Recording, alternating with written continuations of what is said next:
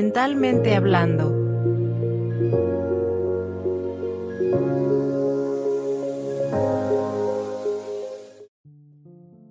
Buenos días, buenas tardes, buenas noches a todas las personas que nos escuchan. Este es nuestro primer podcast desde acá, desde Mental Medic. Nosotros somos un centro de salud mental integral. Estamos ubicados en, la calle Amazonas y Río Coca, sector Plaza de Toros, Quito. Hoy vamos a hablar un tema que es la depresión. Tenemos varios puntos de vista, desde la parte psicológica. Tenemos una invitada que ha pasado por este tipo de afectación y bueno, eh, me incorporo también que de alguna manera en alguna etapa de la vida también lo hemos pasado. Tengo unos datos claves para poder darle la apertura a todos nuestros invitados y presentarles. Se puede decir que la depresión es una enfermedad común, grave, que interfiere con la vida diaria, la capacidad de trabajar, dormir, estudiar, comer y disfrutar de la vida.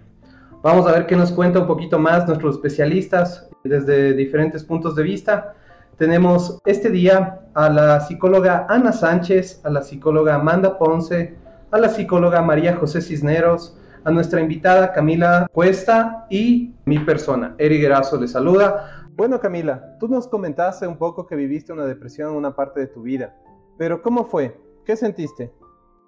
Simplemente tener como que una punzada en el pecho, o sea, estar intranquila, y me di cuenta que tal vez, bueno, en ese momento me di cuenta, no sabía específicamente, pero me di cuenta que eh, empezó un, un proceso de depresión porque simplemente fue como que una falta de apetito súper grande, o sea, no podía comer absolutamente nada y yo no sabía que eso era parte de una depresión. Y bueno, también la falta de hacer mis actividades, el hecho de no querer arreglarme, entonces todo ese tipo de cosas me fueron pasando durante todos estos meses que sinceramente yo no sabía que era un episodio de depresión. Bueno, con cariño te voy a decir Milo. Milo, cuéntanos un poquito más. ¿Es tu primera vez que ha pasado esto? Eh, sinceramente sí. Yo he tenido otras relaciones igual que han sido súper fuertes, la manera en la que se ha terminado, pero nunca, nunca jamás me había pasado que estaba sin ganas de nada, peor lo de la comida, o sea, a mí me frustró tanto lo de la comida porque de verdad no podía comer absolutamente nada. Y el hecho de no querer ni siquiera levantarme, de levantarme con punzadas en el pecho, de levantarme llorando, nunca me había pasado. Y según yo eso no era depresión hasta que bueno, luego claro, entendí poco uno se da cuenta después de las cosas. Claro. Qué, qué, interesante. Yo creo que todos hemos pasado por ese momento en donde uno sí se da cuenta que realmente ya no se puede comer su hamburguesa o no puede comerse su shawarma y dices, o sea, ya no soy yo, ¿no? Ya no soy yo, no sé qué me está pasando y puedes interpretar que eh, algo puede ser de forma mental. Y perdón que te interrumpa. De hecho, lo que me pasó y también me asombré, porque yo era una persona que comía dulces esta vida y la otra, pero así, o sea, tú me dabas un dulce y yo me atragantaba así por poco. Y me pasó que ah, después de esta ruptura no me da ganas de comer dulce. Y hasta ahorita estoy sin, o sea, te puedo comer un pequeño dulce, pero antes yo era de comerme pastas, de comerme chocolates todos los días. Y desde que pasó todo esto simplemente no tengo ganas de nada de azúcar. Entonces no sé si también sea parte de, si no, no, no tengo Perfecto. Veamos tal vez qué nos dicen nuestras psicólogas invitadas. Tenemos la participación de la psicóloga Ana Sánchez. Hola Ana, ¿cómo estás? Cuéntanos un poquito desde el punto de vista tal vez técnico y psicológico de lo que es la depresión. Hola, bueno, muchas gracias Milo, muchas gracias por contar tu experiencia, me parece importantísimo. Yo creo que aquí un punto importante, creo que hay que diferenciar entre la tristeza y la depresión. La tristeza como una emoción universal que tiene una manera adaptativa, que nos adapta un poco cuando nos sentimos mal, cuando estamos tristes. Mientras que la depresión ya es una alteración grave del estado de ánimo que tiene una temporalidad, en la cual todo esto cambia, como tú mencionabas, tus hábitos y tiene una afectación en todos los ámbitos de tu vida tanto en lo familiar, en lo social, en toda tu vida tiene todo este cambio. Bueno, qué importante eso, ¿no? Eh, lo que nos comentas. Sabes que, bueno, tu punto de vista, no sé si es que influye también eh, la edad. Sí, la depresión muchas veces puede empezar desde la niñez hasta la adultez. Como podemos ver, en los niños se dice que existe un factor genético y social de las cosas que vayan pasando en su vida puede ser la pérdida de un ser querido, tal vez algún abuso, algo que haya pasado, que haya cambiado completamente esta dinámica de los niños. Es importantísimo saber que los síntomas de la depresión pueden variar muchísimo entre la personalidad del niño y la etapa en el desarrollo en la que se encuentre. Va a ser diferente la depresión en un niño, por ejemplo, que en un adolescente o un adulto. Por ejemplo, en los niños yo creo que uno de los factores más importantes es la irritabilidad y cómo su estado de ánimo cambia completamente de un niño que tal vez hacía sus actividades tranquilo, de que jugaba con los niños, de que comía de una manera muy buena, cambia completamente a tal vez ser un niño retraído que no quiere compartir con los demás, que tal vez se enoja mucho con otros niños, tiene peleas, tiene conflictos en casa, en el colegio, en todos los ámbitos. Mientras un adolescente en el cual un poco ya va conociendo más sus emociones, y va presentando muchísimo más ya lo que es, por ejemplo, tristeza, tal vez el no querer hacer actividades, el alejarse un poco más del mundo. Perfecto, muchísimas gracias. Bueno, vamos a, dar la apertura a nuestras invitadas también que están acá presentes. Hola Majo, Majo también es psicóloga clínica. No sé también si es que nos das un punto de vista desde tu criterio. Hola Eric, hola Milo, hola Ana, hola Amanda. Eh, gracias por este espacio, gracias también Milo por comentarnos tu historia. Sé que no es nada fácil, ¿verdad? Abrirte ante personas y, y decir, oye, sí, pasé por, por depresión, ¿no? Muchas veces se malinterpreta la depresión con vulnerabilidad o debilidad, con situaciones que nos puedan poner en riesgo ante la sociedad. Entonces, ¿qué es lo que uno tiende a hacer cuando está pasando por situaciones dolorosas? Es aislarse, es evitar el contacto con los otros, que es igual uno de, las, de los síntomas y, situaciones de características de la depresión. Bajar el ánimo, de alguna manera el aseo también es importante, a veces uno no, no quiere bañarse y todo eso, ¿no? si se va eh, de alguna forma prolongando en el tiempo, puede llegar incluso a autolesiones, a cutting, el suicidio. Y quiero hablar un poquito sobre eso porque de alguna manera lo que yo trabajo más es en los adultos de alguna manera adaptando y adheriendo un poco a lo que tú mencionas, Dani, es que, claro, desde niños, ¿no? Empezamos a tener cierto tipo de, reacciones o respuestas de, de, nuestros cuidadores o de las cosas que no nos parecen que están bien. Se agudiza lastimosamente ya en la etapa de la adolescencia y la edad temprana, ¿no? Que ya somos más conscientes de nuestras acciones, de nuestro entorno. Y hay uno como viene a tener, como que viene a despertar, yo lo sé llamar un poco, la realidad de que tal vez tuve depresión cuando era niña y no sabía. No sabía que ahora de adulta mi llanto descontrolado por ser sensible ante alguna situación ha sido respuesta de una depresión anterior y que nadie se dio cuenta. Porque además la depresión no es que tiene un letrero visible ante el mundo. Entonces uno ve a las personas y dice, ¿por qué se suicidó si ayer le vi que estaba sonriendo y estaba feliz? Y lastimosamente es porque está tan estigmatizado este tema de la salud mental, de, no poderse expresar, de no poder comunicar lo que nos duele, lo que nos afecta, sobre todo en los hombres, por esta masculinidad frágil, ¿no? Entonces, sé, quisiera un poco hablar sobre este tema de que, qué es lo que se permite y se prohíbe desde la infancia. Hay muchas veces que se prohíbe llorar, que se prohíbe explicar, que se prohíbe expresar ciertos elementos por un tema jerárquico en el, hogar, ¿no? Los papás te dicen, no, tú no puedes llorar, eres hombre, o estás exagerando, o así es la vida, ¿no? Y cuando nos dan este tipo de respuestas, uno empieza a aceptar que tal vez sea la vida así, que no puedo buscar ayuda y que tengo que adaptarme y adoptar ciertos comportamientos que a la larga me pueden llevar en trastornos eh, y fármacos y, e internamientos y, bueno, situaciones ya más agudas posterior es un poquito lo que les podría decir eh, con base a, lo de ahorita. Sí, seguro que sí. Muchas gracias, Majo. Eh, también tenemos la participación de Amanda. Eh, Amanda Ponce también es psicóloga clínica. Quería más bien preguntarte, Amanda, ¿cuál es tu punto de vista desde cómo influye el entorno familiar en, la depresión de alguna persona? Puede ser de algún niño, adolescente o una, una persona adulta mayor, ¿no? O en este caso, como nos dice Milo, por un desamor, un golpe en una relación. Cuéntanos un poquito. Y gracias, Eri, por la invitación. Y pues ya hemos estado viendo eh, algunos puntos, ¿no? Primero la experiencial y también desde la parte clínica, esta influencia de las edades, pero claro, justamente este medio social en el que estamos nos afecta muchísimo porque ¿De qué sirve, por ejemplo, buscar esta atención, estar trabajando en, este malestar, en esta depresión que se nos presenta?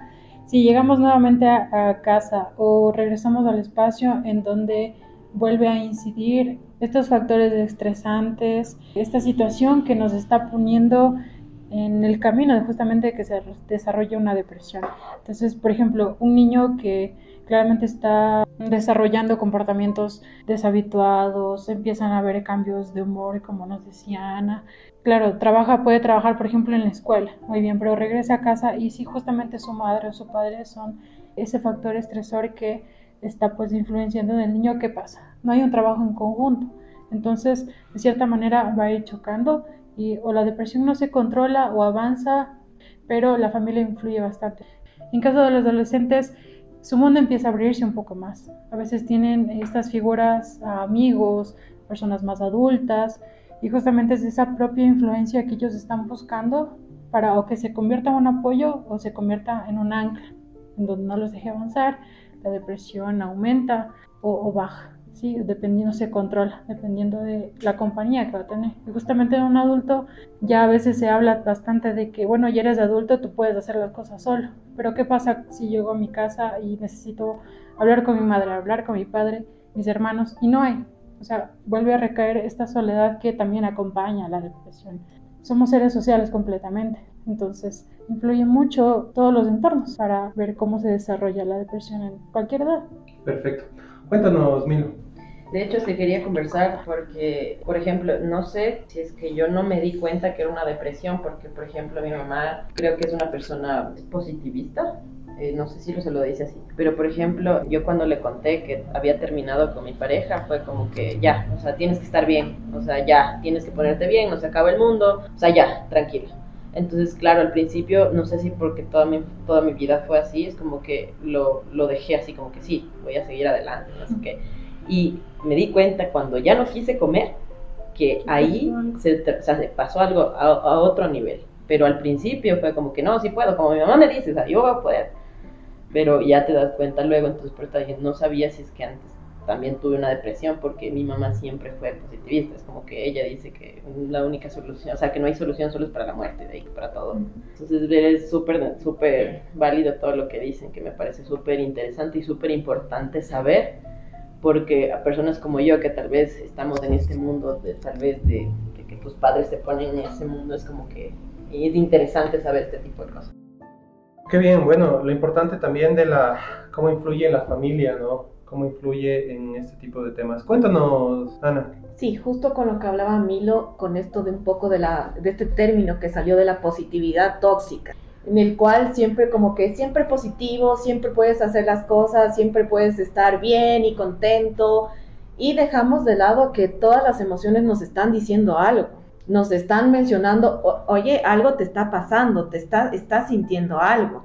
Entonces la tristeza por muchos años lo hemos visto como algo negativo, como algo que no debes estar triste, ya pasó, ¿para qué vas a estar triste? Sigue haciendo tu vida, sigue haciendo tus cosas. Y no nos damos cuenta que nos está diciendo algo, por ejemplo, en tu caso, Milo, de que terminaste una relación, nos está diciendo que te dolió, que fue importante esto para ti, que te dolió y aquí es lo importantísimo el vivir las emociones, el sentirlas, porque de una manera así se sana muchísimo más fácil. El sentir las emociones, el vivirlas, el tal vez el no querer hacer nada un día, el no querer tal vez comer un día, tal vez el vivirlo. El problema ya es cuando esto se vuelve en un tiempo largo. Eso es lo importante. Y también algo importante aquí es esto de los hábitos. Yo creo que en la depresión uno de los primeros signos que nosotros podemos sentir es este cambio de hábitos, en el cual tal vez tú comías bien, dormías bien, te sentías bien, pero cuando ya empiezan estos cambios de hábitos de que no quiero comer, no me quiero levantar, no tal vez el aseo, cosas básicas que vemos, las dejamos de hacer. Y creo que allí está como que el punto importante para darnos cuenta de que, a ver, algo me está pasando. Y poder tal vez buscar ayuda, tal vez preguntar a alguien de qué me está pasando. Y lo importante, lo que me parece más importante es el buscar un apoyo, buscar una ayuda. Ahora, si es que nos ponemos desde el punto de vista como padres, ¿Cómo podemos darnos cuenta si es que algún miembro de mi familia está con depresión? Tal vez Majo. Respondiendo un poco a tu pregunta y tomando lo que dijiste, Ani, que me pareció súper importante lo que mencionas, que es acoger nuestras emociones. Eh, sí, tienes razón. O sea, si un día, por ejemplo, no me quiero levantar y me quiero quedar llorando, date el chance. Date el chance de llorar un día. Yo muchas veces en consulta les digo eso y mis pacientes me regresan a ver un poco mal, ¿no? Que no les cuadra mucho la idea, lógicamente, por esta idiosincrasia y esta creencia que tenemos de que está mal ser vulnerable o estar mal o estar triste.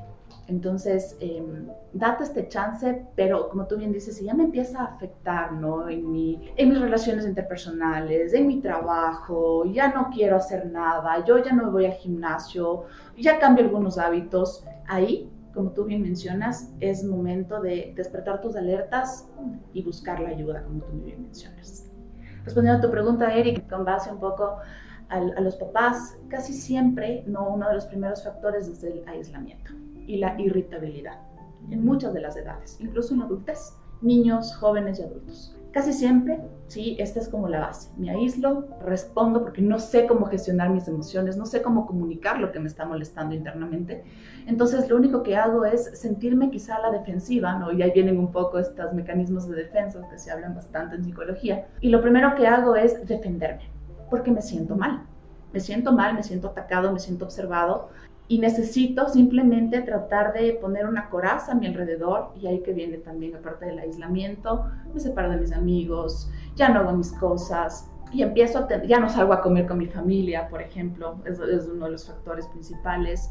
Mamá o papá viene y te dice, ¿cómo estás? Y uno lo responde como que, no sé, me hubiera hecho una pregunta súper intrusiva en la vida y tal vez no es eso, simplemente que nosotros respondemos bajo nuestra propia realidad. Y nuestra realidad en ese momento es, estoy mal y si estoy mal conmigo mismo, no puedo estar bien con el entorno y no puedo estar bien con nadie más. Quizá como papás eh, sería muy importante no dar pensando a los hijos. Pasa mucho que siempre les dan pensando, ¿no? Como tú bien mencionaste, ya no te sientas triste, entonces minimizo y bajo la, la reactividad o la emoción o el sentimiento que están experimentando los demás. ¿No? y también cojo y, ya te doy decidiendo cosas, ¿no? Entonces tal vez sé que esto te puede hacer feliz y, ya te inscribí en algo, o ya te llevé a algo, o ya te hice algo, y no preguntamos qué necesita. Creo que una de las preguntas claves que yo siempre trato de decir en consulta es, pregunta en qué te puedo ayudar. ¿Qué necesitas de ese momento? Tal vez es solo un abrazo, ni siquiera tal vez sea, no sé, hablar horas, tal vez es un abrazo, es que esta persona que está en un momento de soledad y de tristeza sepa que no está solo, porque su realidad del abandono, la respuesta en relación al abandono es eso. Y peor si es que esta persona ha tenido en su infancia, por ejemplo, padres ausentes. Eso es lo que me pasó a mí. Y sinceramente, perdón que te interrumpa, por ejemplo, yo me di cuenta que mi manera de sobrellevar las cosas, porque obviamente creo que no me hundí como para... Porque sí, sí hubo todo lo que acaban de decir, o sea, sí hubo eso de que simplemente no quería trabajar, no quería arreglarme, no quería comer, no quería nada. Y obviamente sí me asusté porque dije como que, ¿qué pasa? Sí, yo no era así, porque yo normalmente he sido una persona full resiliente por todo lo que he pasado en mi vida. Y fue como que dije, ¿por qué ahorita esto me está afectando más de lo normal? Entonces para mí sí fue un shock y yo me aislé, no, no me aislé, pero yo busqué tal vez ese refugio que no tuve en mi casa por haber tenido este tipo de, de relación con mi familia. Eh, obviamente sí lo conversé con mi mamá, pero yo busqué a mis amigas. O sea, mis amigas a mí hasta ahorita han sido como que ve, estoy triste, voy donde ellas porque siento que tengo un apoyo mucho más grande para mí, porque lamentablemente, bueno, como mi, mamá es muy positivista, como que no puedo decirle, ve, todos los días estoy mal, porque es un, tienes que estar bien. Entonces, creo que para mí eso ha sido una salida súper buena y no nada de alcohol, nada de ese tipo de cosas. Es, son full cosas así que de verdad siento que se ha, se ha tratado de diferente manera. Y me parece súper interesante lo que acabas de decir, Milo, y, voy a acatar un poquito esto, y es que efectivamente uno siempre busca un refugio externo, ¿no? Y a veces son las drogas, el alcohol, alguna otra sustancia, alguna otra situación, o se toma decisiones impulsivas, ¿no? Me busco otra pareja rápido, un parche, como se le conoce en psicología. Y mm, sobre todo enfocándonos en el tema del alcohol, hay que tomar en cuenta que el alcohol es un depresor. Si de por sí ya me siento triste, ya estoy mal, con el alcohol se me van a agudizar más la sintomatología, al menos el siguiente día, ¿no? Esa noche tal vez me siento un poco mejor, ¿verdad? Ya se me desinhibe quizá esta parte lógica o social que casi siempre el ser humano tiende todos los días a tener por su comportamiento con el entorno. Pero cuando estoy bajo la influencia del alcohol, esto como que viene a nublarse, ¿no? Y ahí sale un poco más a flor de piel, como se le diría, mi tristeza, mis traumas, mis dolores y mis falencias es aconsejable y recomendable no recurrir al alcohol, como tú muy bien mencionas, tratar de comunicarlo, ¿sí? Las veces que sean necesarias, además, porque siempre se habla de ya me dijiste una vez, ¿no? Ya no vuelvas a hablarlo y se vuelve a callar. Entonces, es hablarlo las veces que sean necesarias, escribirlo si necesitas, gritar si necesitas, pero gestionar de una forma externa que no te afecte a ti, que no te termine dañando más a ti sobre todo en esa parte. Sí, miro. Sí. De hecho, súper interesante lo que acabas de decir, porque yo he sido una persona que literalmente evado las emociones, pero yo como que evadía las emociones malas, o sea, las que me hacen sentir triste. Por eso te decía que nunca me di cuenta de una depresión porque no la permitía antes, pero es súper, es, es tenaz cuando te das cuenta que, por ejemplo, tampoco es malo, sea, no es malo estar triste. Y por ejemplo, yo sí dije, o si algún día me pongo triste, de ley tomo, de ley fumo, de ley me hago basura, de ley. Pero sinceramente siento que lo he tomado de diferente manera, pero es, es algo full propio. ¿Sabes que en redes sociales nos preguntaban, acabo de terminar con, con mi novia, con mi novia y duele, duele bastante. ¿Cuánto tiempo dura una depresión? ¿Cuánto tiempo es algo prudente de mantener una depresión?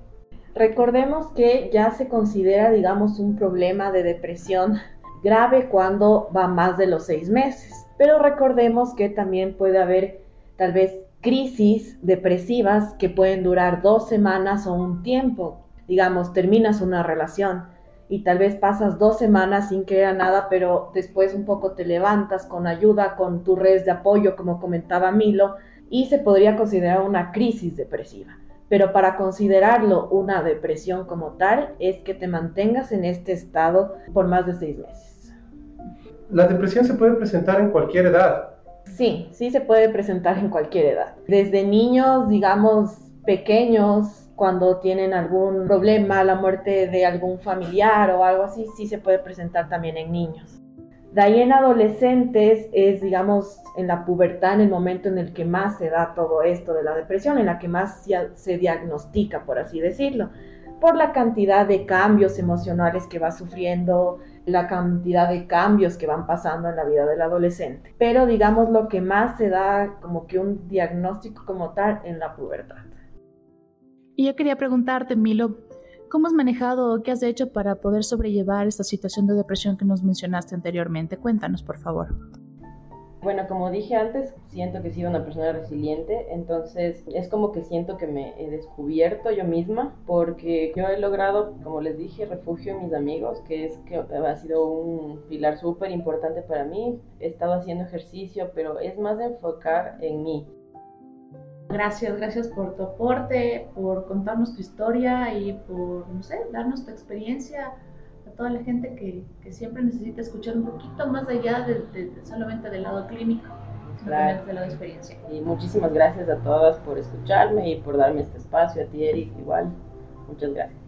Muchas gracias, Milo. Bueno, recordarles que nos pueden solicitar otros temas que podamos conversar desde diferentes puntos de vista tenemos invitados en nuestros próximos podcasts. De igual manera, podemos poner todos los especialistas que ustedes necesitan. Estamos acá para ayudarles. Nos pueden encontrar en todas las redes sociales. Estamos como Mental Medic Ecuador en Instagram, Facebook, TikTok.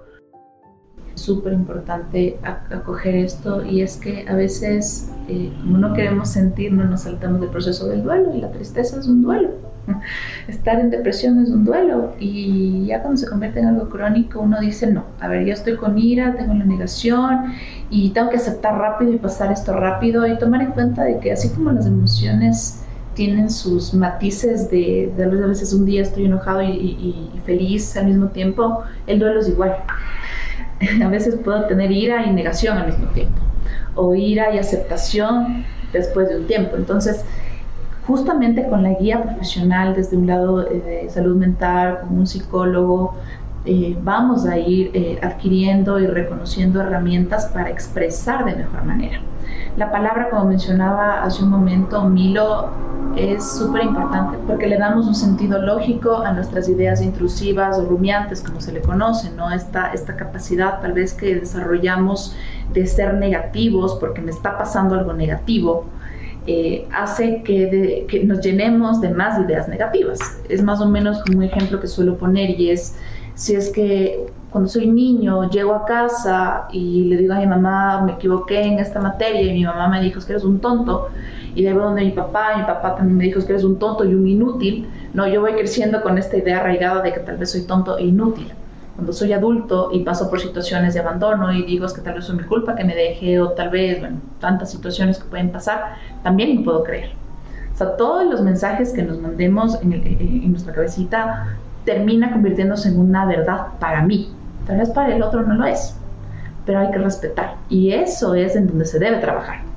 En justamente modificar, tener un registro de pensamiento, en cambiar la idea, en, estructurar de una forma, eh, no simplemente diciendo ya deja de sentir esto o deja de pensar esto y ya ponte, ponte bien sino darle un sentido de por qué para esa persona es importante y por qué está pensando, de dónde vienen tal vez todas estas falencias o estas inseguridades que se terminan transformando en, situaciones dolorosas y, con depresión. Qué importante cuánto nos deja este tema, la importancia de trabajar con, con, la familia, los traumas también que se pueden presentar desde niños que se pueden reflejar ya como padres. Bueno, coméntanos en nuestras redes sociales si deseas hablar de algún tema en específico. Estamos dispuestos con los profesionales capacitados acá en Mental Medic. Para el segundo capítulo vamos a hablar de la ansiedad. Tendremos nuevos invitados y más especialistas. Si no quieres perdértelo, síguenos en nuestras redes sociales como Mental Medic Ecuador. Si te identificaste o tienes alguna pregunta, no dudes en inscribirnos. Hasta la próxima.